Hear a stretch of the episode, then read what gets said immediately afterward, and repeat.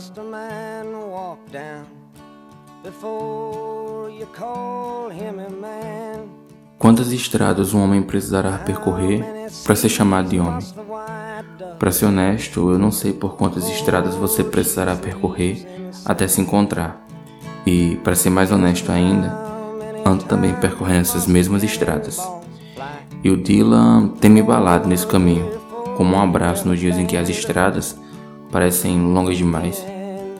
Sobre quantas estradas você precisará percorrer, o que eu sei é que a resposta está no vento. No mesmo vento que bate no teu rosto, no mesmo vento que te impulsiona nas estradas e que, por falar em estradas, tenho buscado o sentido delas.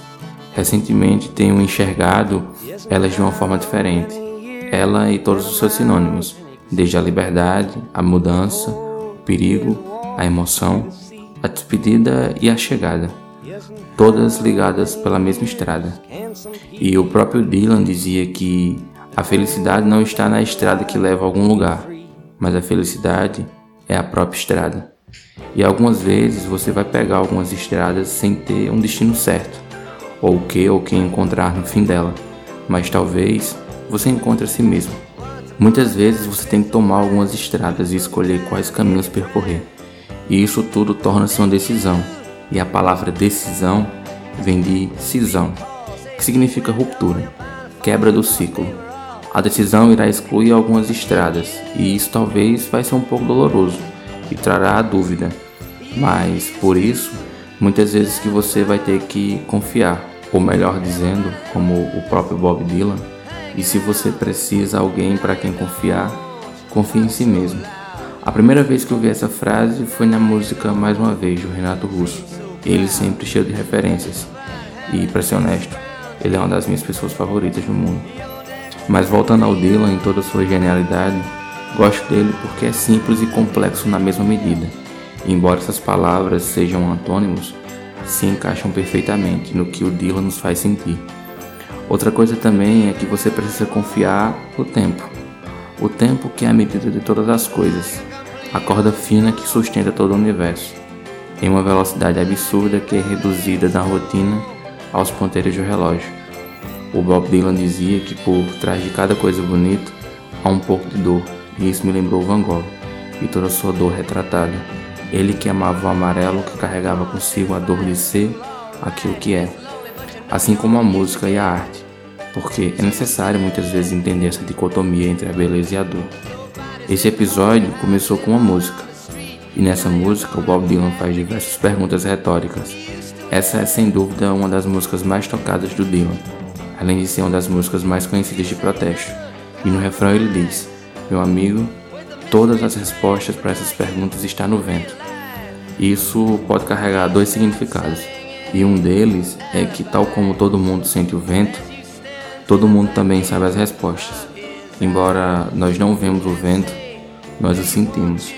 E por outro lado, talvez o refrão queira dizer que as respostas podem ser levadas com o vento, talvez por medo ou comodidade, mas acomodação é morte. Honestamente, eu prefiro o primeiro sentido, porque aquele que não está se ocupando em nascer está necessariamente se ocupando em morrer. E essa é a minha frase preferida dele assim como essa música, porque elas carregam um sentido que te define, porque cada segundo que se passa é feito de escolhas. E quais escolhas você tem feito? Escolhas que te definem, não para os outros, porque convenhamos, isso realmente não importa.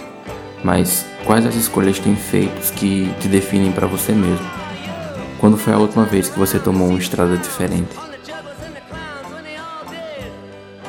Sempre tive uma relação muito próxima com a música, desde a história, as versões e algumas vezes na vida a pergunta que você mais vai responder é qual a sua música favorita. E sempre vai existir variações dessa pergunta, como qual a sua banda favorita, seu artista favorito. Eu nunca fui bom em definir isso.